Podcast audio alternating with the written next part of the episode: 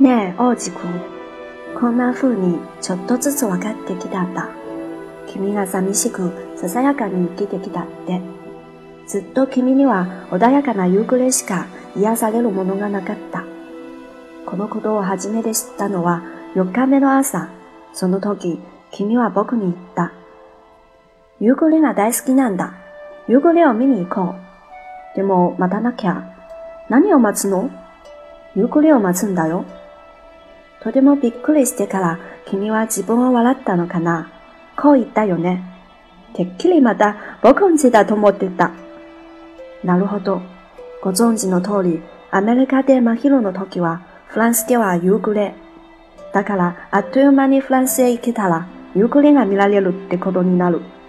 でもあいにく、フランスはめちゃくちゃ遠い。だけど、君の星では、テクテクと椅子を持って歩けば、それでいい。そうやって君はいつでも見たい時に暮れゆくお日様を見ていたんだ。一日に44回も夕暮れを見たことがあるのよ。と言った少し後に君はこう付け加えた。そうなんだ。人はすごく切なくなると夕暮れが恋しくなるんだ。その44回眺めた日は、じゃあすごく切なかったの？だけど、この王子様は返事をなさらなかった。